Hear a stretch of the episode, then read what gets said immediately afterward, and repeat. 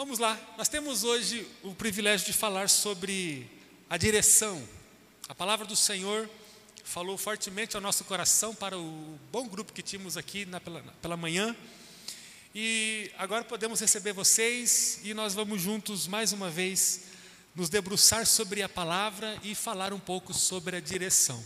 Quero pedir muito para que você que está em casa procure se concentrar, não permita que nada distraia você. Se você tem essa autonomia e esse controle aí, faça agora do ambiente da sua casa um lugar de extremamente, de extrema reverência e com extremamente concentração. Agora, para que você possa receber aquilo que Deus tem. E nós que estamos aqui, abra o seu coração para aquilo que Deus vai falar com você. Para a conversa de hoje, nós vamos usar o texto de Mateus capítulo 26, vamos ler os versículos 17 e 18. Evangelho de Jesus segundo Mateus, capítulo 26, versículos 17 e 18. Tema de hoje: sobre a direção. Você pode acompanhar comigo a leitura da palavra que nos diz assim: No primeiro dia da festa dos pães sem fermento, os discípulos dirigiram-se a Jesus e lhe perguntaram: Onde queres que preparemos a refeição da Páscoa? Ele respondeu que entrassem na cidade, procurassem um certo homem e lhe dissessem: O mestre diz: O meu tempo está próximo.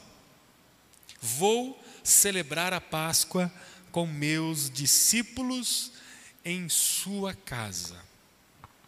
Esse texto pode é, não ser totalmente compreendido por você, mas com a nossa conversa você poderá contextualizar esse texto que Jesus é, fala com os seus discípulos a respeito do lugar onde ele passaria a Páscoa. Quero mais uma vez orar com você. Gostaria que você agora voltasse integralmente a sua atenção para aquilo que você está ouvindo agora. Mais do que fisicamente, que o seu coração possa estar aqui agora. Vai passar muito rápido essa nossa conversa. E você precisa aumentar o máximo da sua capacidade de concentração. Ó oh, Espírito Santo, nós estamos aqui porque o Senhor nos trouxe aqui. Nós precisamos da tua voz, Senhor. Nós precisamos da tua voz, nós precisamos da direção que está no teu coração a nosso respeito. Em nome de Jesus, nós agora suplicamos para que a tua voz seja ecoada audivelmente em nosso coração. Senhor, nós estamos agora nos concentrando e pedindo a Ti que haja um sopro, um, um impulso perceptível, contundente em nossa vida, promovidos pelo Teu Espírito. Nós pedimos agora, Senhor, que haja um avivamento no nosso coração. Essa reunião não é uma reunião casual, rotineira, fortuita, insignificante, motivacional. Nós não estamos em palestra, nós não estamos em estudo, nós estamos diante do Senhor. É o Senhor quem nós precisamos e queremos ver. Deus fale conosco. Há histórias aqui, há histórias diferentes, há momentos diferentes, há motivações maiores e menores. Senhor, há realidades que se divergem e que estão aqui, que estão conectadas a essa transmissão de uma forma personalizada, Senhor. Ó oh, Deus de graça e amor, de uma forma personalizada, toque profundamente em nossa vida sobre a direção, toque profundamente sobre a nossa existência, não a deixe paralisada, mas a faça mover-se na direção que o Senhor tem movido em nosso coração e para nosso coração. Fale conosco, Pai. Nós suplicamos o vento do teu espírito sobre este lugar sobre cada casa conectada, nós suplicamos o vento do teu espírito sobre a nossa vida. Não vai valer a pena se o vento do teu espírito não soprar sobre nós. Não há palavras em mim, não há palavras no coração humano capazes de fazer a nossa vida ser cheia da alegria, da força, da plenitude do teu espírito. Somente o Senhor que pode fazer e com perdão dos nossos pecados, pelo favor de Jesus, nosso Salvador, representado na graça, na cruz, no amor dele, nós pedimos a tua intervenção, em nome de Jesus. Amém. Você pode dizer amém? Amém, amém. Nós estamos prontos para receber tudo aquilo que Jesus tem para nos oferecer. Amém. Quem é você? Quem é você? Responda isso para si mesmo. Pergunta fácil? Quem é você? Para onde você está indo? Responda para si mesmo. Responda com muita honestidade. Para onde você está indo hoje? Eu gostaria de falar com vocês hoje sobre a direção, e para isso nós vamos usar essa experiência que foi narrada pelo evangelista Mateus, que lemos agora há pouco. A construção da vida, ela fala de quem nós somos e para onde nós estamos indo. Se você quer descobrir sobre a identidade de uma pessoa ou sobre o destino que ela tem determinado para a sua vida, basta você olhar a construção da vida dela. A construção da vida fala sobre a identidade e fala sobre o destino. A sua construção, a minha, a nossa construção de vida, ela é fortemente influenciada por duas coisas. Primeira coisa, o ambiente que nós usamos para construir a nossa vida. E a segunda coisa, as pessoas, as companhias que nós escolhemos para dividir a vida com a gente. Então eu quero dizer a você inicialmente que a sua construção de vida, que fala sobre quem você é e que fala sobre o destino que você está traçando para a sua vida, ela é construída a partir de duas influências muito fortes: o ambiente da sua vida e as pessoas que dividem a vida com você. O ambiente da vida, ele tem a ver com a comunicação que acontece na sua vida. O ambiente onde eu passo a maior parte do meu tempo, revela quem eu sou e revela para onde eu estou indo. O ambiente onde mais vivo, ele pode ser descrito como uma, uma estufa, como uma bolha que constrói o meu desenvolvimento. O ambiente onde eu construo a minha vida ele pode ser entendido como uma estufa, uma redoma, um, um quarto, um lugar fechado que constrói, que desenvolve a minha vida. Esse é o ambiente. O ambiente tem muito a ver com a mensagem que eu escuto o tempo todo. O ambiente é o, o fator que me traz informação, é um megafone, é um alto-falante que impõe sobre os meus ouvidos e o meu coração muita informação. E a informação é uma coisa muito importante para construir a nossa vida.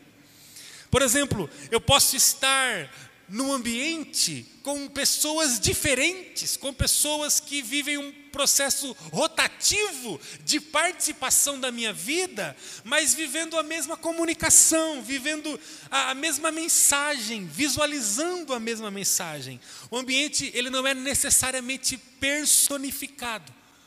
O ambiente não é personificado, ele não fala de nomes de pessoas, o ambiente fala de mensagem.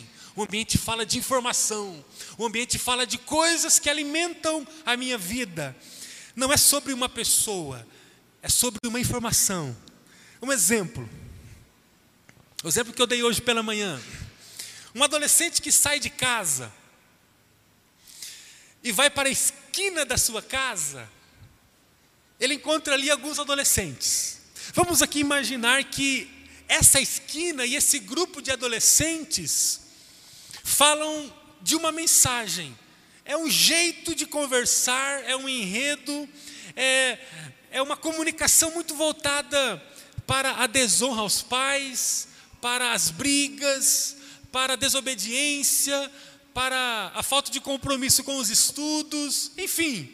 Então, eu vou à esquina, um exemplo, e eu me encontro com adolescentes que estão ali falando sobre a drogatização, as bebedeiras, a, a sexualização depravada, a falta de interesse nos estudos.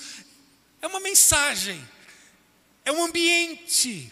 Ali eu vou ser estimulado a fazer coisas, porque eu estou recebendo muitas, muitas informações. Eles estão falando de convite, eles estão falando de agenda, eles estão falando de atividades. Então, eu, dentro desse ambiente, que é a esquina da minha casa, junto com alguns adolescentes, eu estou vivendo, então, um processo de construção da minha vida sob uma forte influência do ambiente onde eu estou.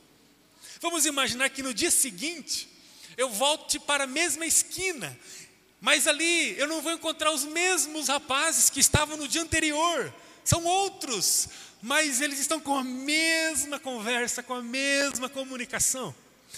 Percebam que o ambiente, ele não fala de uma pessoa de algumas pessoas, mas ele fala de uma comunicação. A segunda grande força que faz a nossa vida ser construída são as companhias. Diferentemente do ambiente, as companhias elas são personificadas. Podemos dizer que elas são os responsáveis para a intensificação, o aprimoramento, a expansão da comunicação, do ambiente. O ambiente, ele é formado por personagens, por pessoas que constroem o ambiente. Embora elas não tenham a monopolização do ambiente, elas não elas não mudam rapidamente o ambiente, mas elas contribuem para a formação do ambiente. O ambiente ele é formado por pessoas. O ambiente tem uma mensagem estabelecida que é aprimorada, intensificada pelas pessoas que fazem parte dele. Dessa forma, a companhia também tem uma grande influência na vida de cada um de nós. Não há aqui uma ordem de prioridade ou de chegada, né? porque uma pessoa ela pode conhecer o ambiente para depois conhecer as companhias, ou ela pode conhecer as companhias para depois conhecer o ambiente. Uma pessoa ela pode chegar à companhia, por exemplo, de um alcoólatra e naturalmente depois de conhecer o alcoólatra, ela conhecer o ambiente do bar do bar que tem um monte de alcoólatra. Mas também ela pode chegar diretamente no bar, que é o ambiente. E ali no bar, que é o ambiente, ela encontra muitos alcoólatras. Então ela pode chegar no ambiente através da companhia, ou ela pode conhecer a companhia chegando no ambiente. A grande questão é que a construção da vida, que fala sobre quem eu sou e para onde eu estou indo, parte dessas duas grandes influências. Talvez não é novidade para você isso mas eu queria chamar você para falar hoje sobre a direção a partir dessas duas influências, com base na experiência de Jesus. O texto que nós lemos fala Jesus falando sobre ambiente e companhia. Por que, que o mestre fez questão de falar sobre esses dois grandes influenciadores da construção da vida?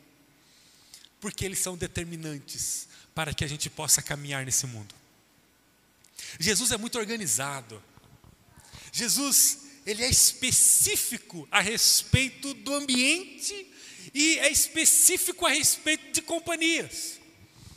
Na verdade, antes mesmo de Jesus vir ao mundo, Deus sempre se mostrou extremamente criterioso a respeito de lugar, a respeito de companhia. Vocês se lembram, você que teve o privilégio de conhecer um pouco a Bíblia, de estudar a Bíblia e continua a fazê-lo, você se lembra que Deus falava com as pessoas em lugares específicos.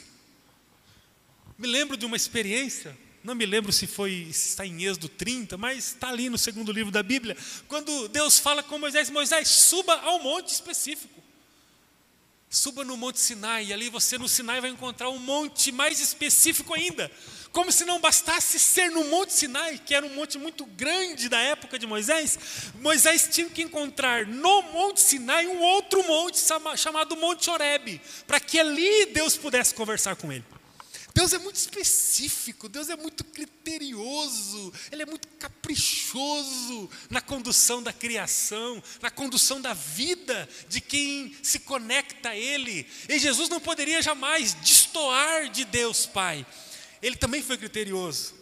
Deus nunca misturou todo mundo em todos os lugares. Escreva isso no teu coração. Deus nunca misturou todo mundo em todo lugar. Deus sempre foi muito organizado. Deus sempre foi muito claro. Deus nunca agiu aleatoriamente. Deus não coloca todo mundo em qualquer lugar. E por causa dessa especificidade que marca o caráter de Deus, Ele escolheu um povo muito específico para revelar Jesus, que são os judeus. E aí esse povo, na época antiga, nós não vamos falar sobre essa história, mas que está descrita no Antigo Testamento da Bíblia Sagrada, ele costumava anualmente celebrar três grandes festas. Páscoa, que está muito ligado à festa da libertação, o Pentecostes, que está muito ligado a uma festa que aconteceu de celebração 50 dias depois da Páscoa, e a festa dos tabernáculos, que era uma festa que durava uma semana toda e tinha a ver com números, né? A caminhada do povo é, de Israel no deserto. Eu queria chamar a sua atenção para essa primeira festa, chamada Festa da Páscoa. Páscoa vem do termo hebraico e a, etimologia, né, a semântica da palavra dá a ideia de saltar por cima, né? O significado de Páscoa é isso. E esse nome surgiu em referência àquela experiência em que, na décima praga que Deus é, derramou, direcionou para o Egito em prol da libertação do seu povo, é, o anjo da morte passasse por todas as casas que estavam no Egito e matasse todo o primogênito. E aí a gente vê Deus orientando o povo através de Moisés que o povo, o judeu que estava ali no Egito, tinha que passar sangue de um cordeiro nos umbrais da porta, para que quando o anjo da morte passasse pela nação do Egito, ele não entrasse, porque o sangue representaria o bloqueio da morte.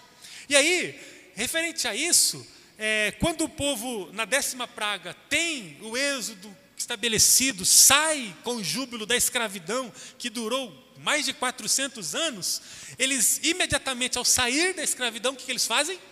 celebram a Páscoa. Porque a Páscoa tem a ver com saltar por cima. A Páscoa tem a ver com um processo de libertação estabelecido pela força do sangue do Cordeiro. Deus mandou isso para que se estabelecesse um jeito de celebrar a libertação. Qual é o jeito? Páscoa. A Páscoa é o jeito de celebrar a vida. O que, que celebramos na Páscoa? Parece que estamos no cu de Páscoa hoje, né? Não, não estamos. Mas o que, que significa Páscoa? Ah, significa celebrar a vida, significa celebrar a proteção do sangue do Cordeiro, significa celebrarmos a libertação da escravidão. Um dia vivemos escravos, mas como diz o apóstolo Paulo, nós não somos mais escravos, fomos libertos, as algemas caíram, o que é Páscoa? É uma vida de celebração da libertação, da libertação da escravidão. O que é Páscoa? É celebrar a família, é celebrar a proteção, é estar é, imune da morte. A morte, quando ela vem na nossa direção, num voo rasante, ela se depara com a nossa força, com a força das paredes da nossa casa, com a nossa inteligência, com a nossa habilidade, com o nosso recurso, com o nosso tempo de vida, com o nosso. Não, ela se depara com o sangue do Cordeiro ela tem que subir. Isso é a força da Páscoa. Nós vivemos isso. Nós vivemos isso não apenas em abril, quando celebramos a Páscoa no nosso calendário, mas nós vivemos isso diariamente, porque nós fazemos parte de um grupo que passou por todo o processo espiritualmente descrito fisicamente com o povo de Israel.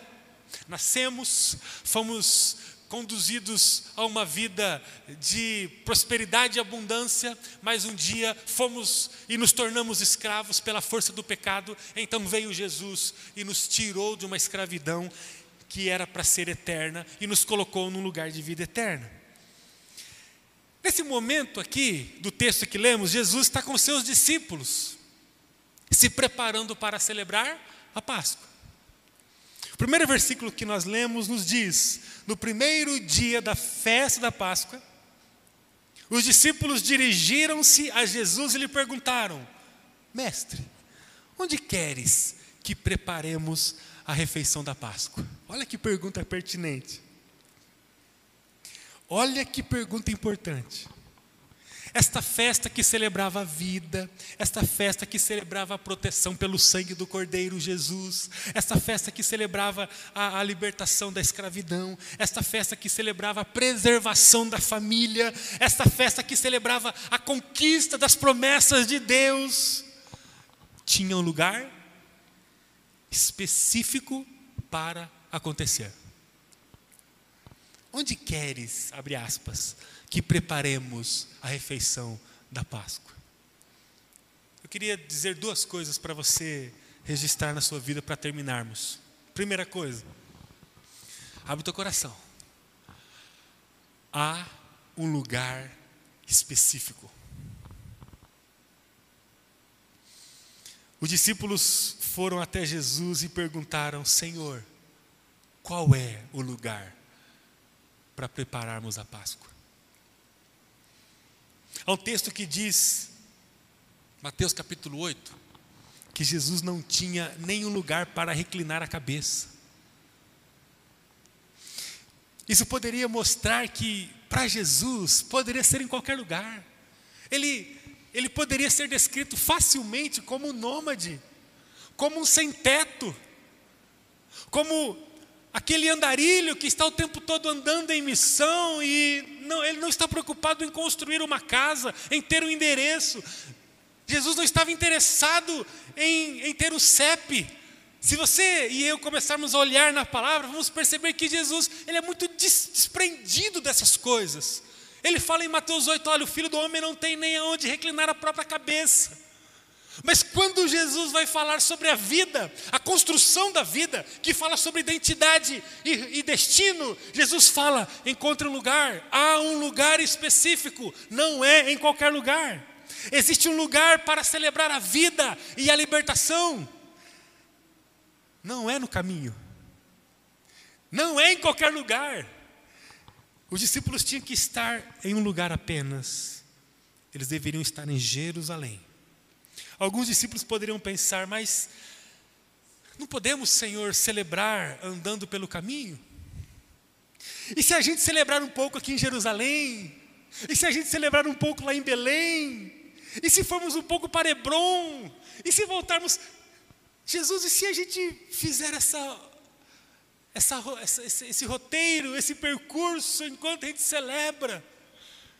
Não, não pode ser assim. Disse Jesus: entrem em Jerusalém. A primeira mensagem que recebemos hoje é que Jesus trata com especificidade o ambiente da construção da nossa vida. Não é em qualquer lugar, não é em todo lugar. Há um lugar. Há lugares específicos que os discípulos encontram para construir a vida. Jesus não está em todo lugar. Eu sempre digo isso, não estou questionando o atributo de Deus em ser onipresente. Eu me refiro na manifestação de Jesus. Eu me refiro na manifestação de Jesus. Jesus não se manifesta em todo lugar. A epifania, a manifestação de Deus, do sagrado sobre a humanidade, acontece em lugar específico, não em todo lugar. Jesus não é percebido e visto num lugar onde não há o ambiente adequado para ele se manifestar. Jesus não se manifesta em qualquer casa. Jesus não está em cada canto, em cada ala comercial, em cada residência dessa cidade. Jesus ele é onipresente? É, ele é onipresente. Ele, ele conduz tudo na palma da mão, ele é o Deus Todo-Poderoso. Eu estou falando aqui de manifestação, de diálogo, de toque, de abraço, de cura, de avivamento, de restauração. E aí, para isso acontecer, há um lugar. Há um lugar. E para terminar, a segunda coisa é que Jesus trata não apenas do lugar, mas ele trata de pessoas. Há pessoas específicas para construir a sua vida com você. Jesus disse, abre aspas, entrem na cidade, procurem um certo homem e diga a ele: o mestre manda dizer que vamos celebrar a Páscoa aqui. Há um lugar específico, há pessoas específicas. Eu falo isso com muito temor. Você está diante de Deus agora. Grave essa mensagem para toda a sua vida. Não é em qualquer lugar. E não é com qualquer pessoa. Jesus está mostrando que não basta estar em Jerusalém, ele fala de achar um homem, uma cidade, ou melhor, uma casa dentro de Jerusalém. Não era para fazer na praça, não era para fazer no supermercado. O ambiente ele falava de um lugar com pessoas específicas. Jesus é bem claro. Eu quero terminar afirmando a você que Jesus continua falando isso para nós hoje. É sobre o ambiente e é sobre a companhia. Pergunta: Qual é o ambiente em que você mais constrói a sua vida?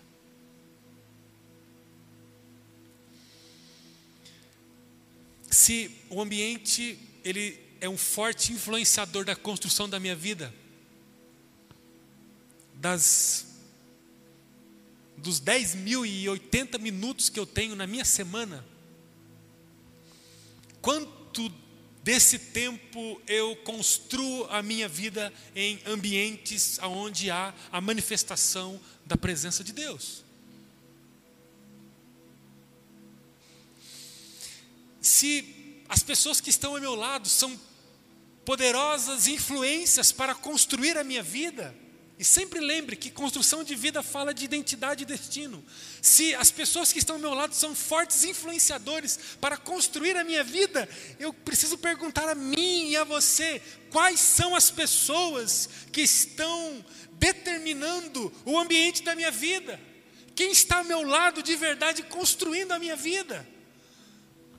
Eu pergunto a mesma pergunta que fiz no início: quem é você e para onde você está indo? E você tem agora dois é, medidores que podem aferir isso. Primeiro, qual é o ambiente da sua vida? Qual é a comunicação que você mais recebe todos os dias? Segunda, terça, quarta, quinta, sexta, sábado, domingo, e depois de novo, e depois de novo, e depois de novo. Ou seja, qual é o ambiente que inflama o teu coração todos os dias? E sobre as pessoas, quem você pode agora elencar aqui, nominar aqui, que são influenciadoras da sua vida, da sua vida? Por que, que eu estou dizendo isso? Porque nós podemos viver submersos na nossa vida cotidiana, marcada pelo trabalho, pela produção, pelo aperfeiçoamento da nossa intelectualidade, pelo aperfeiçoamento da nossa saúde física. Podemos passar o, o dia inteiro, todos os dias da semana, voltados apenas para ambientes que são necessários. Precisamos estar lá. É Jesus falando sobre os seus discípulos em João 17. Eu não quero, Senhor, que tu tire-os do mundo mas, versículo 17, santifica-os na verdade. Não estou falando que nós não vamos acessar esses ambientes hostis, inflamados, ruins, tóxicos. Mas eu queria perguntar a você: se é um ambiente que constrói a sua vida diante de Deus, como tem sido o seu ambiente de vida? Aonde você passa o seu tempo? Como você desenvolve a administração do seu tempo? Se você não tem controle de alguns ambientes, existem alguns ambientes que você tem um controle. E é sobre isso que eu estou falando. Como você tem gerado os ambientes que você tem controle? É sobre o ambiente que nós estamos falando, que estão no nosso controle.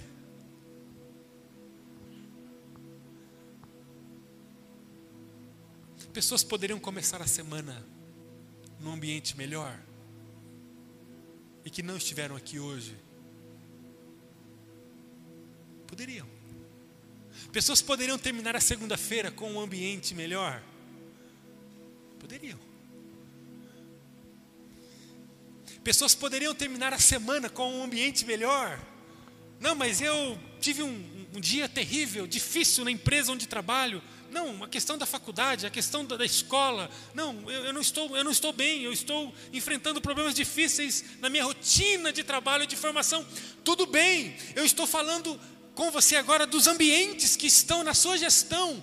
Como você tem construído o ambiente que constrói a sua vida Jesus está falando a você todos os dias, Ele fala a mim todos os dias, que existem lugares, existem lugares específicos para que a minha vida possa ser construída. E aí, nós temos que descer para o outro tema, que são as companhias. Você pode ter a certeza que o ambiente da sua vida, que é fundamental para você ser construído, ele é imposto a você a partir das companhias que estão ao teu lado. Não, mas eu não posso trocar o meu amigo de trabalho, ele é um mau caráter. Essa a minha amiga de trabalho é uma desregrada, eu não posso trocar. Tá bom, mas e quando você sai do trabalho? E o tempo que você tem, aquelas quatro, cinco horas depois do trabalho? E as companhias que eu escolho para estar ao meu lado? Eu tenho percebido que Deus está falando sobre o ambiente e companhia? Ou em nome da minha rotina imposta, em nome dos ambientes impostos a mim, eu me discurso para mim mesmo que está tudo bem e eu anulo tudo aquilo que eu posso construir pela direção de Jesus a partir da minha gestão a partir da minha escolha. Os discípulos poderiam dizer: Senhor, nós não queremos ir para Jerusalém e nós não queremos essa casa, nós vamos celebrar a vida em outro lugar. Eles tinham essa autonomia, mas o texto diz que eles obedeceram a direção. Há uma direção dada por Deus a cada um de nós. E eu queria perguntar a você e a mim: nós estamos dispostos a ouvir essa direção? Nós não podemos passar uma semana sem criar os ambientes que Jesus quer que criemos. Nós não podemos passar. E se você estiver interessado em construir ambientes de vida na sua existência, você precisa se conectar com pessoas específicas. Eu queria dizer duas coisas. A primeira é que você não pode se conectar com todos os salvos, com todos os discípulos de Jesus que moram em Maringá. Segunda coisa, você não pode se conectar com todo mundo que congrega nessa igreja. Tem algumas pessoas. São algumas pessoas. São algumas pessoas. Agora, se você não consegue olhar ninguém para conectar a sua vida, você está dizendo com o seu comportamento que o ambiente da sua vida, ele vai ser construído a partir de imposições que a própria vida vai trazer a você. Então, o ambiente que eu encontrar no trabalho, o ambiente que eu encontrar fora da minha casa, o ambiente que às vezes eu encontro na minha própria casa que não é bom, esses ambientes vão determinar para onde eu vou, como eu vou, quem eu sou, a minha identidade e para onde e como eu estou indo. Agora, se eu quero gerar ambientes que celebrem a salvação, a libertação, o poder do sangue de Jesus sobre a minha vida, a preservação da família, a alegria, a festa, o júbilo, o louvor, a santidade, a cura, a libertação, o avivamento. Então eu preciso falar de ambiente, e para falar de ambiente eu preciso falar de pessoas. Quem está influenciando a sua vida hoje? Qual o ambiente está influenciando a sua vida hoje. Eu queria que você fizesse o um exercício agora. Se você puder, pegue o seu telefone agora. E coloque o nome de cinco pessoas que influenciam a sua vida hoje. Eu vou colocar aqui as cinco pessoas que influenciam minha vida. Eu queria que você fizesse isso também. E aqui eu estou falando sobre uma influência que aponta para Jesus. Cinco pessoas. Coloque aí. Se você não tem lugar para anotar agora, mentalize esses nomes. Cinco pessoas que são personagens que constrói o ambiente da sua vida em relação ao propósito de Deus.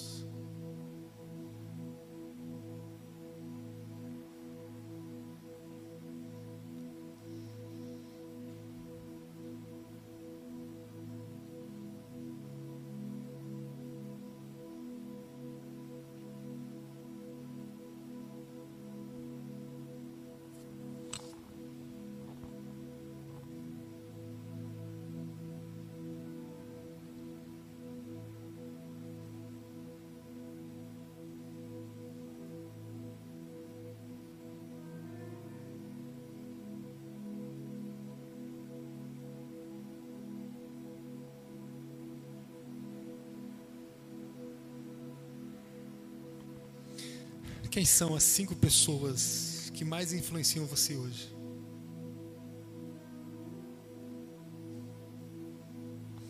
Deu certo aí? Olha agora para esses nomes. Olha para esses nomes agora.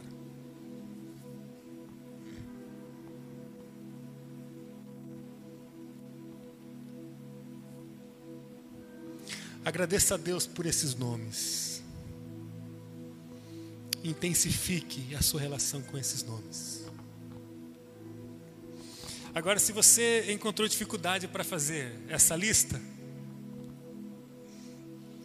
Deus está falando com você que você tem que interromper esse ciclo agora.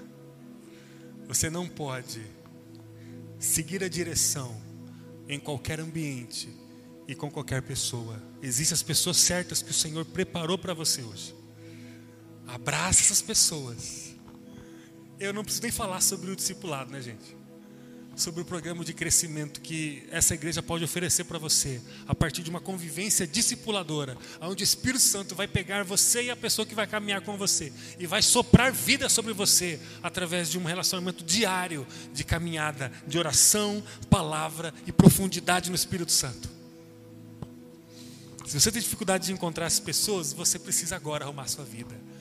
Porque a direção fala de um ambiente que é construído por pessoas que estão ao meu lado. Eu não posso buscar o Senhor negando essa, esses critérios tão específicos que Deus me deu, que Jesus nos dá, que o Espírito Santo aponta. Então hoje, saiamos daqui conscientes de que há uma direção que vai ser acolhida ou não por nós, à medida em que a gente criar ambientes de celebração, de vida, de adoração e louvor e júbilo, a partir de pessoas que vão estar ao nosso lado. Eu não estou falando de teologia, de teoria, de estudo, eu estou falando de agenda. Amanhã, dia 13, você precisa encontrar essas pessoas e falar assim: vamos tomar um café? Alguém pode me ajudar? Pastor, onde tem um diário? Eu não peguei ainda. Não vou ficar brigando com você, dizendo assim: pega o diário, pega o diário. Vou mostrar uma foto para você, de fogo, hein? esse fogo é sobre o inferno. Pegue o diário, pegue o diário. Não é sobre isso. Nada vai convencer você se não for uma coisa de dentro, dizendo assim: o mundo está em trevas, numa guerra intensa, maligna, diabólica, destruidora, e eu preciso me é, colar, me, me inserir, me apropriar de uma vida que Jesus tem. E essa vida não fala de qualquer ambiente, com qualquer companhia, essa vida fala de um ambiente com companhias específicas, se eu não for criterioso, eu vou passar por cima como um rolo compressor daquilo que Jesus estabeleceu. Encontre pessoas, ore com pessoas, passe uma semana e olhe para trás, puxe o extrato da semana e encontre encontros compartilhamento, você não vai aguentar sozinho. Satanás está procurando pessoas sozinhas, sozinhas. Quem anda junto, já diz a sabedoria em Provérbios 4: quem anda junto, se um cai, o outro levanta. Jesus disse, João, João 17: Senhor, que eles sejam um, um em unidade como nós somos, porque se assim for, eles vão manifestar a glória do Senhor no mundo.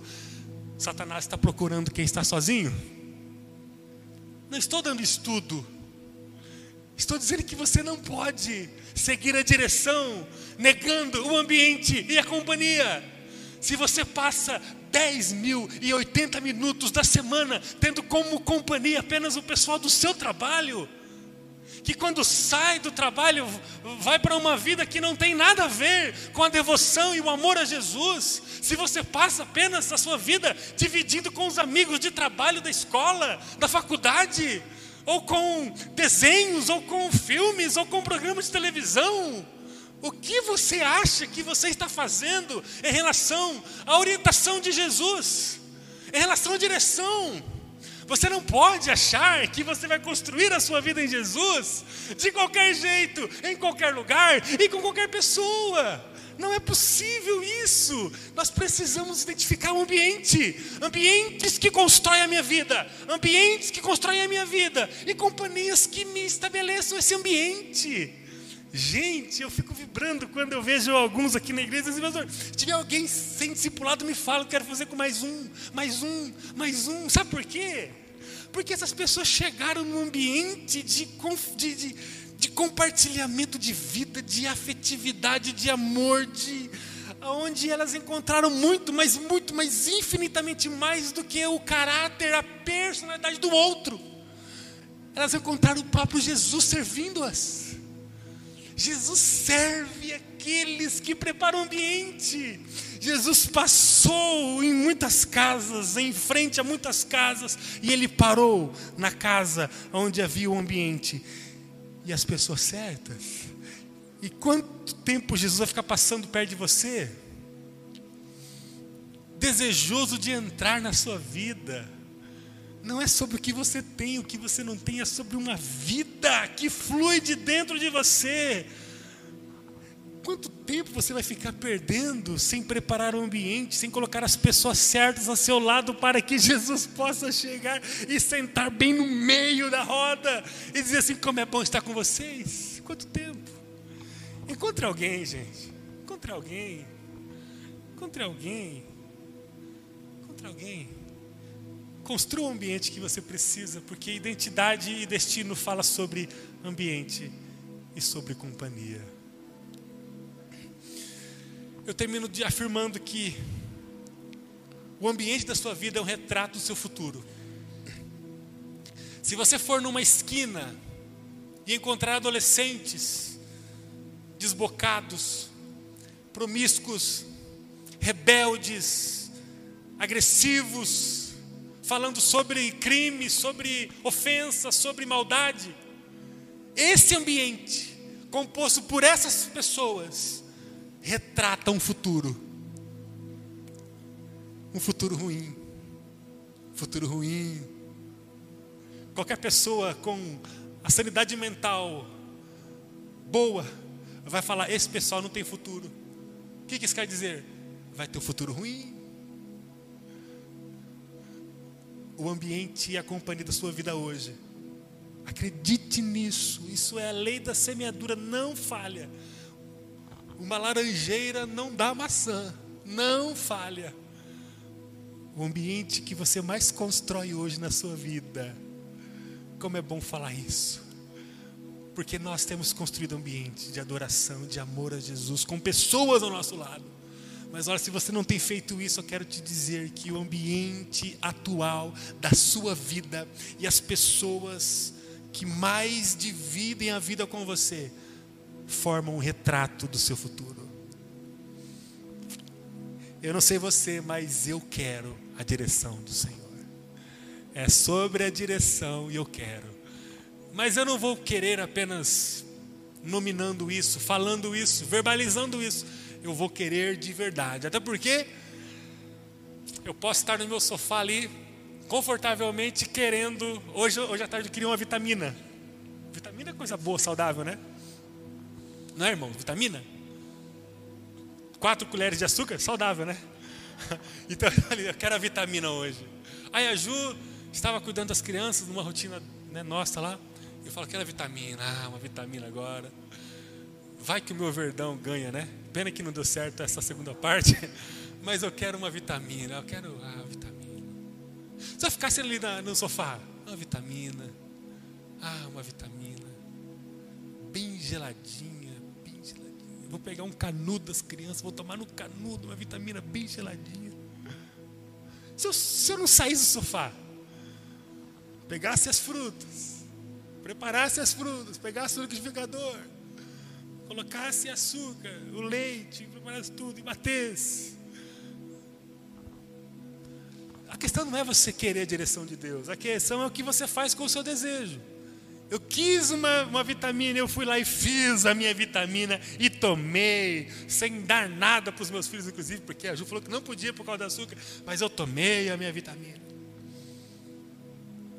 Agora você tem a direção de Deus, você fazer o que com ela? Não, eu quero. Então tudo bem, se você quer, mude o ambiente e haja, haja Tome a iniciativa, identifique as pessoas. E não importa o ambiente que você tem no trabalho, por mais difícil que possa ser, gere durante a semana ambientes aonde você vai construir a sua vida. Não passe a semana toda desconectada dos lugares que Jesus aponta para você. Jesus aponta lugares para você. Lugares, ambientes, seja na madrugada em oração, seja no discipulado com alguém, seja num café com alguém, seja visitando alguém, Jesus vai apontar ambientes para você. Acesse-os. Em nome de Jesus. Feche seus olhos. Queria agora que você tomasse uma decisão, mais uma decisão que vai levar você para a prática mesmo. Eu gostaria que você tomasse uma decisão que vai levar você para a prática. Procure pessoas, comece agora a pensar em pessoas que você vai conectar a sua vida.